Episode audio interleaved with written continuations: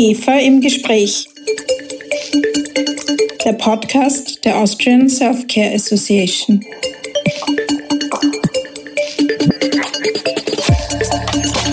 Guten Tag und herzlich willkommen bei IGEFA im Gespräch, dem Podcast der Austrian Self-Care Association. Mein Name ist Christina Nageler, ich bin Geschäftsführerin der IGEFA. Unsere aktuelle Podcast-Staffel befasst sich mit Trends in der Selfcare und am OTC-Markt. Meine Gesprächspartner haben bislang über neue Player im Apothekenversandhandel berichtet. Sie haben die Trends bei den Transaktionen in der Selfcare-Industrie beleuchtet und analysiert, worin die Chancen für österreichische Firmen bestehen, wenn sie am deutschen Markt Fuß fassen wollen. In den weiteren Podcast-Folgen ging es um das brisante Thema Nachhaltigkeit im OTC-Markt und um die neuesten Österreich-Zahlen aus der Studie von Cosima Bauer und Uwe May zu den Entwicklungspotenzialen der Self-Care. Für die Self-Care-Industrie ist es natürlich ganz wichtig zu wissen, wie sich der Apothekenmarkt entwickelt. Dazu gibt es jedes Jahr eine mit Spannung erwartete Studie von Sempora. Die neueste Ausgabe der Sempora Apothekenmarktstudie für Deutschland 2022 liegt hier vor mir am Tisch und ich freue mich darüber, gleich mit einem der Studienautoren sprechen zu dürfen. Herzlich willkommen, Herr Golle, im Podcast-Studio. Ich freue mich sehr dabei zu sein. Danke für die Einladung. Schön, dass Sie da sind. Bevor wir uns gleich mit den Trends und Strukturen im Apothekenmarkt befassen, möchte ich meinen Gesprächspartner noch kurz vorstellen. Thomas Golli ist Gründer und Managing Partner des Beratungsunternehmens Sempora Consulting. Sempora hat einen starken Fokus auf dem Healthcare-Sektor und Thomas Golli befasst sich insbesondere mit Wachstumsstrategien für die Healthcare-Industrie. Thomas Golli ist Autor von verschiedenen Sempora-Studien zu den Entwicklungen im Gesundheitssektor. Die aktuellste Sempora-Studie ist die Apothekenmarktstudie 2022 und da schauen wir jetzt gleich genauer auf die Ergebnisse. Herr Golli, was sind die Zielsetzungen der Sempora Apothekenmarktstudie und wer wurde für diese Studie befragt? Ja, wie Sie vielleicht wissen, die Sempora Apothekenmarktstudie machen wir ja schon über eine ganze Reihe von Jahren. Äh, befragt werden jeweils äh, Konsumenten in Deutschland sind gut 1000, äh, etwa 100 Apotheken und etwa 50 OTC-Unternehmen, also so die wesentlichen Industriepartner sind dabei. Ähm, ursprünglich hatten wir die äh, Studie mal als eine einmalige Studie geplant vor weit über zehn Jahren. Ähm, dann war die Nachfrage so groß nach den jährlichen Insights, dass wir die jetzt jährlich auflegen, wie sozusagen immer der thematische Kickoff äh, für das Jahr, dass du die Themen setzt. Äh, aus unserer Perspektive, ähm, wir als Strategieberatung sind ja keine Marktforschung an sich, aber wir setzen natürlich allein schon aus unserem Selbstverständnis heraus Impulse, thematische Impulse, wollen äh, Trends früh identifizieren, Implikationen ableiten. Und das ist so das Thema der Apothekenmarktstudie. Und deswegen ist es auch interessant, dass wir die drei Gruppen Apotheken, OTC, Industrie und Verbraucher parallel befragen, um dann auch so ein bisschen die Erkenntnisse übereinander legen zu können. Danke für die Einführung in die Konzeption der Studie. Äh, kommen wir jetzt zu den Ergebnissen. Was haben Sie zur allgemeinen Marktentwicklung herausgefunden, vor allem im Hinblick auf die Folgen der Pandemie? Das würde uns, glaube ich, sehr interessieren. Ja, die Pandemie ist natürlich ein Themenblock, äh, den wir dieses Jahr eingeschoben haben und letztes Jahr auch schon, den es vor über zehn Jahren noch nicht gab äh, aus offensichtlichen Gründen. Ähm, und ja, wir hatten äh, einige ganz interessante Erkenntnisse, was so die Folgen der Pandemie eingeht.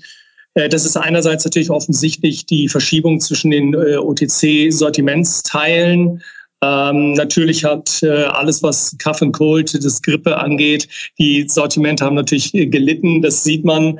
Ähm, und die OTC-Industrie und die Apotheker haben das natürlich auch äh, sehr stark gemerkt. Jeder, der dort einen Portfolioschwerpunkt hatte, hat es gemerkt. Auf der anderen Seite ähm, gab es natürlich dann eben auch Verschiebungen in Richtung präventive Sortimente, Gesundheitsvorsorge. Gerade am Anfang der Pandemie stand natürlich das Immunsystem relativ stark oder Stärkung des Immunsystems im Vordergrund. Äh, das hat man gemerkt. Ein weiteres wichtiges Thema ist, fast alle Akteure, also auch die OTC-Industrie und die Apotheker sagen, dass es unglaublich die, äh, Digitalisierung äh, vorangebracht hat. Ähm, beschleunigt die Digitalisierung, hat viele gordische Knoten durchschlagen. Das, das verlängert sich dann auch noch weiter in die Bereiche Telemedizin und Telepharmazie oder jetzt gerade im das Thema, das in Deutschland besonders virulent ist, die Einführung des E-Rezeptes. Ähm, das ist die Erwartung der Akteure, dass es dort äh, wirklich, wirklich vorangeht. Andere Einflüsse der Pandemie ist ja so als Beschleuniger, kann man sagen. Einerseits äh, hat es dem Versandhandel, dem Apothekenversandhandel noch unheimlich Schub am Anfang gegeben. Äh, gerade aufgrund des Lockdowns gingen dann sehr viele Bestellungen eben im Distanzhandel, im, im Apothekenversandhandel ein und die haben sehr, sehr viele Kunden gewonnen. Auf der anderen Seite muss man sagen, dass nicht nur der Versandhandel gewonnen hat, äh, die Offizienapotheke auch, äh, und zwar auf der Vertrauensebene. Wir haben die Verbraucher befragt und haben schon ähm, eindeutig feststellen können, dass äh, die von den Aussagen her die, das Vertrauen in die Offizienapotheke sozusagen als Partner und als äh, heilberuflicher Partner während der Pandemie äh, wirklich zu einer Stärkung geführt hat. Und das ist ein interessantes Bild. Also beide haben auf unterschiedliche Arten und Weisen, wenn man das Positive sehen will, gewonnen. Und äh, Unternehmen auch. Äh, und zwar, wenn man das Thema Agilität sieht. Ähm, viele OTC-Unternehmen haben gesagt, naja, unsere Prozesse sind viel agiler geworden. Wir sind natürlich durch äh, diese ganzen Zoom- und Teamkonferenzen und schnelle Meetings schneller geworden. Wir mussten uns unglaublich schnell im Vertrieb umstellen äh, von der Face-to-Face-Betreuung auf ähm, das ganze Thema Remote oder hybride Betreuungsformen. Und dieser Modus, in dem wir sind, agil und schnell auf Dinge flexibel reagieren zu können, das ist etwas, das nehmen wir aus der Pandemie mit als Unternehmen und verlängern das auch weiter in die Zukunft. In welche Richtung, das wird intensiv diskutiert. Aber Agilität ist auch ein, ein Gewinnerpunkt, wenn man mal nur die positiven Dinge aus der Pandemie gerade mal so äh, herausheben möchte. Ja. Ist schön, mal was von positiven Effekten der Pandemie auch zu sprechen. Ähm, wie sehen Sie das? Während in Österreich ja Regeln gelten, die die Niederlassungsfreiheit für Apotheker beschränken, gilt in Deutschland ja Niederlassungsfreiheit. Welche Trends sind da in Deutschland bei den stationären Apotheken zu bemerken? Ja, eine Entwicklung, die wir in Deutschland schon länger sehen, ist, wir sprechen immer von der, von der Veränderung der Apotheke, der Tektonik, der veränderten Tektonik in der Apothekenlandschaft in Deutschland. Ähm, das ist einerseits eine verstärkte Konzentration. Äh, Sie wissen vielleicht, in Deutschland haben wir noch etwa 18.500 Offizienapotheken. Etwa 400 steigen pro Jahr aus dem Markt aus. Und der Markt konzentriert sich ähm, nicht nur durch den, durch den Ausstieg äh, von Apotheken, sondern äh, auch dadurch, dass die großen Apotheken immer größer werden. Ja, die, die, die starken Standorte, die, die sehr, sehr stark auch unternehmerisch agilen Apotheker, die, äh, die, die gewinnen und diese Standorte und diese Apotheken gewinnen. Das heißt, inzwischen ist es so, ich kenne jetzt die vergleichbare Zahl bei Ihnen in, in Österreich nicht, aber dass etwa 10 Prozent der Apotheken für 25 Prozent des OTC-Umsatzes stehen und 20 Prozent der Apotheken für 40 Prozent. Und dieser Trend äh, nimmt zu. Wir haben das über längeren Zeitraum mal beobachtet und diese, diese Konzentration nimmt zu. Ein zweiter ganz wichtiger Punkt ist das, was wir als das Phänomen der Unternehmerapotheker sehen. Das heißt, Sie wissen vielleicht, dass in Deutschland einem Apotheker oder einer Apothekerin bis zu vier Apotheken gehören dürfen. Also eine, sag mal, eine Hauptapotheke und drei, maximal drei Filialapotheken. Und diese Haupt- und Filialapotheken, diese, diese Mini, die wir sagen Kleinketten oder Microchains, die haben eine unheimlich starke Marktperformance, gerade im OTC-Bereich. Eine Durchschnittsapotheke im Viererverbund macht inzwischen fast 50 Prozent mehr Durchschnittsumsatz pro Apotheke, nicht nur die Hauptapotheke, sondern im Durchschnitt über diese kleinen Ketten, wie eine Einzelapotheke. Und ein Dreier äh, etwa 25 Prozent mehr Durchschnittsumsatz. Dieser Trend, den beobachten wir auch länger und er verstärkt sich. Das heißt, die Unternehmerapotheken enteilen im Grunde genommen von ihrer, von ihrer Performance dem restlichen Apothekenmarkt. Äh, und damit werden sie auch für die OTC-Industrie immer wichtiger. Sind natürlich Apotheker und Apothekerinnen, die auch als Unternehmer ein gewisses Gewicht haben. Ne? Das heißt dann eben auch, dass äh, die Industrie sich mit anderen Konzepten äh, dort einstellen muss, vielleicht auch mit anderen Persönlichkeiten und mit anderen Ansätzen diese Apotheken bearbeiten muss. Und das ist eine sehr interessante Entwicklung, die wir, die wir sehen in Deutschland. Und ein dritter Punkt, der vielleicht noch erwähnenswert ist, ist das Thema der Hybridisierung. Wir haben stationäre Apotheke, wir haben Versandapotheken, aber diese Grenzen zwischen digital und stationär, die verschwimmen immer mehr. Stationäre Apotheker äh, haben eigene Internetshops, die schließen sich Plattformen an, wie, wie in Deutschland jetzt gesund.de oder ihre Apotheken, wo man entsprechend den digitalen Zugang oder die, die Kunden den digitalen Zugang zur Apotheke haben. Das ist alles noch, ehrlich gesagt, in einem relativ frühen Stadium der Entwicklung. Aber das zeigt, dass diese Grenzen verschwimmen werden und das ist sicherlich auch eine, ein Trend, äh, in der Apothekenlandschaft, den man, äh, den man äh, sicherlich sehen muss und der, der auch bleiben wird. Sehr spannend, was da in Deutschland vor sich geht. Die Pandemie, Sie haben es ja schon gesagt, hat bekanntlich zu einem Boom im Versandhandel geführt. Was konnten Sie in Bezug auf den Apothekenversandhandel noch alles beobachten? Wie ist die Situation aus Verbrauchersicht und welche Schlussfolgerungen sollten die OTC-Hersteller Ihrer Meinung nach daraus ziehen? Ja, Sie hatten es richtig gesagt. Am Anfang war natürlich der große Versandhandelsboom zu Beginn. Der Run auf die Versandapotheken. Man hat es ja auch in den Börsenkursen der, der notierten Player zur Rose und, und Shop-Apotheke gesehen. Was noch ein interessantes Element war während der Pandemie, was äh, den Versandkanal angeht, ist, dass die Rabattniveaus zunächst gesunken sind. Also wenn wir es mal in Kontext stellen in Deutschland, ist ein durchschnittlicher Endverbraucherrabatt auf OTC-Produkte über den großen Durchschnitt bei etwa 10 Prozent in der stationären Apotheke und über das Gesamtsortiment in der Versandapotheke etwa bei 30 Prozent. Die, die stationären Apotheken äh, haben dieses Rabattniveau in etwa gehalten über die auch die, die starken äh, Lockdown-Phasen. Die Versandapotheken sind da deutlich agiler gewesen. Die haben gesehen, ah, jetzt kommen ganz viele Konsumenten. Wir können das Rabattniveau ein bisschen absenken. Es geht eher darum, Produkte verfügbar zu haben, haben sehr flexibel äh, dann die Rabatte gesenkt. Also jetzt nicht auf null oder so, aber man, man hat schon gesehen, fünf, sechs Prozentpunkte sind runtergegangen. Und inzwischen hat es sich wieder normalisiert. Also das ist ein Thema, was äh, interessant war zu beobachten. Ein anderes Thema, was die OTC-Hersteller insgesamt zunehmend sehen, zumindest die, mit denen wir sprechen, ist, dass inzwischen noch stärker vielleicht als in der Vergangenheit die unterschiedliche Funktion der Vertriebskanäle gewürdigt wird. Was ich damit meine, ist, dass eine Offizienapotheke häufig natürlich der erste Punkt für Erstkäufe ist. Ja?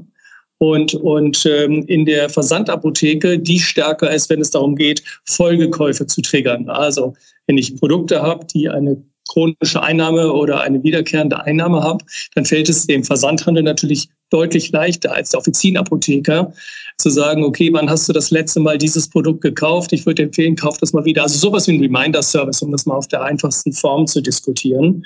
Und so haben unterschiedliche Kanäle unterschiedliche Funktionen aus einer Markenperspektive. Und das ist etwas, was die OTC-Hersteller noch stärker und noch mehr im, im, Fokus haben als in der Zeit vor der Pandemie. Äh, das ist etwas, was, äh, was markenstrategisch, auch vertriebsstrategisch zu würdigen ist. Und das ist gar nicht so das Thema Versandhandel oder Offizien, sondern wie kann ich den, den, die Consumer Journey oder die Patient Journey über, über einen längeren Lifecycle, über mehrere Wiederkäufe so steuern, dass es für, für alle Beteiligten äh, auskömmlich ist. Ja, da haben Sie sicher recht. Weil wenn man über den Apothekenversandhandel spricht, muss man ja auch immer auch Amazon im Blick haben. Sie haben ja gerade über die Patient Journey gesprochen. Apotheker und Hersteller rechnen damit, dass Amazon seine Marktposition ausbauen wird.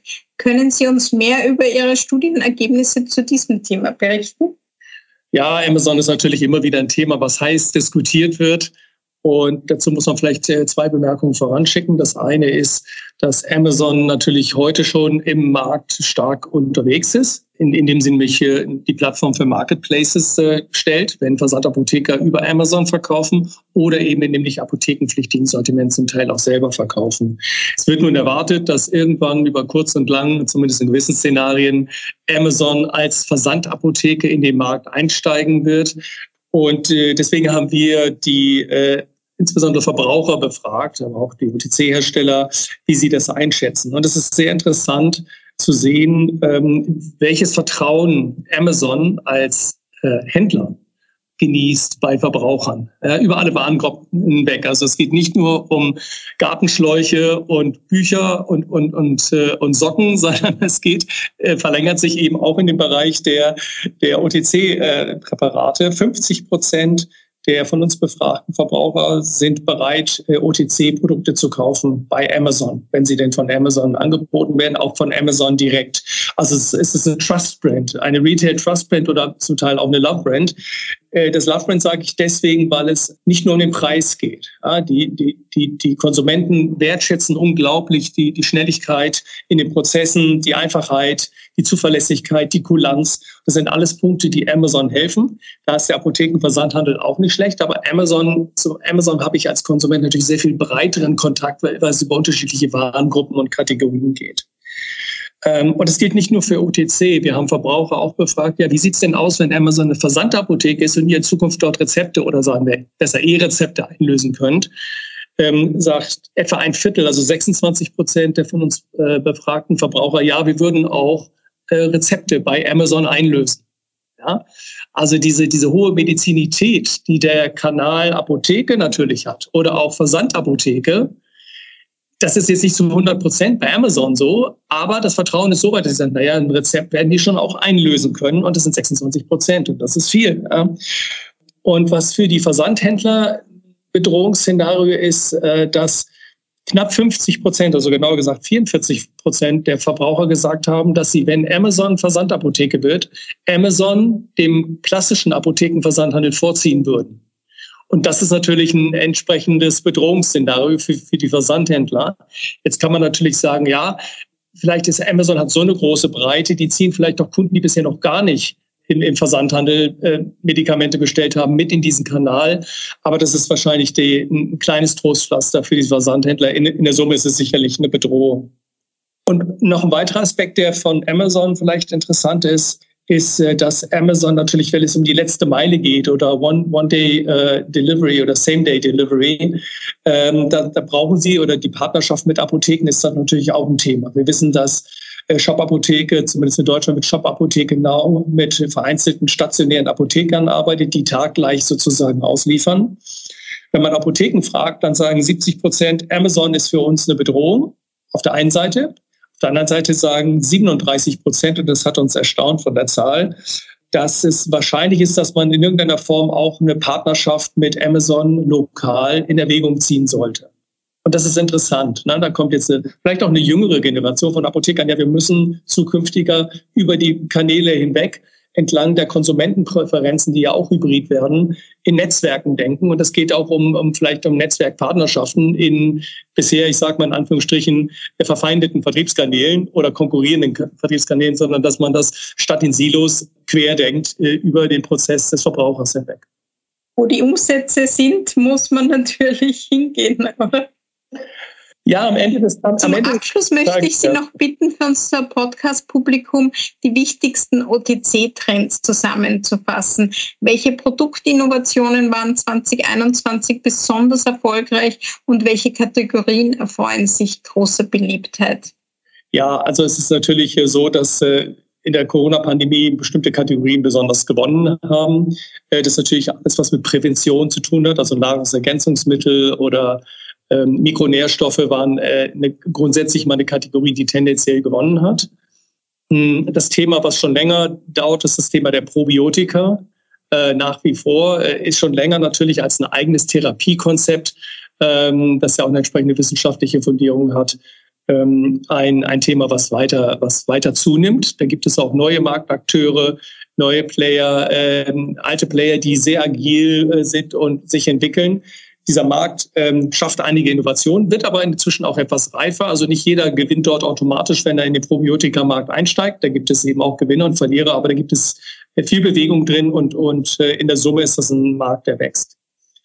Ein weiterer Bereich, den wir noch gesehen haben in der Entwicklung, ist, äh, dass zu traditionellen starken Marken es zunehmend Phyto- oder pflanzliche Varianten gibt. Ja, zum Beispiel bei, bei äh, Voltaren oder Gaviscon oder so, oder jetzt auch von äh, Naturalis von, von Sanofi als eine, als eine eigene Marke. Das sind, das sind Phytovarianten, die dem Trend grundsätzlich zu natürlichen, schrägstrich pflanzlichen Alternativen ähm, in, in den, in den, in den OTC-Präparaten Rechnung tragen. Und äh, das ist etwas, was wir auch schon länger beobachten, dass Verbraucher das wertschätzen und dem, dem das sieht man jetzt. Und vielleicht noch ein weiteres Element, was, was interessant ist, ist, dass ähm, es neue Zugänge gibt, Marktzugänge, gerade im Nahrungsergänzungsmittelbereich. Klassischerweise sagt man, okay, Nahrungsergänzungsmittel wird gelauncht in der Apotheke, dann wird es da verkauft und irgendwann geht es dann auch stärker in den Versandhandel. Wir sehen, dass sich zum Teil Geschäftsmodelle herausbilden, die das Ganze um 180 Grad drehen. Die fangen in, dem, in der Direktvermarktung, im Direct-to-Consumer-Bereich an oder über die eigene Website und oder über Amazon. Dann wachsen die. Dann wird der Versandhandel auf diese Marken, wenn sie, wenn sie gut laufen, aufmerksam. Der Apotheken-Versandhandel nimmt sie auf und irgendwann sieht die Apotheke und sagt, wir wollen es auch. Also eine Marke zum Beispiel Vitamace gibt es, die sehr erfolgreich ist, in Deutschland, insbesondere in Italien. Die ist über Amazon gewachsen in den Versandhandelskanal hinein. Und äh, es steht jetzt auch in Deutschland äh, nicht überall, aber schon substanziell auch in der Offizienapotheke. Hm, und das ist äh, ein Trend, der vielleicht nicht so sehr durch das durch, das, äh, durch bestimmte OTC-Kategorien getrieben sind, so ist, sondern, sondern eher über, ähm, über interessante neue Wege in den Markt hinein und, und wie ich äh, das Geschäft aufbaue.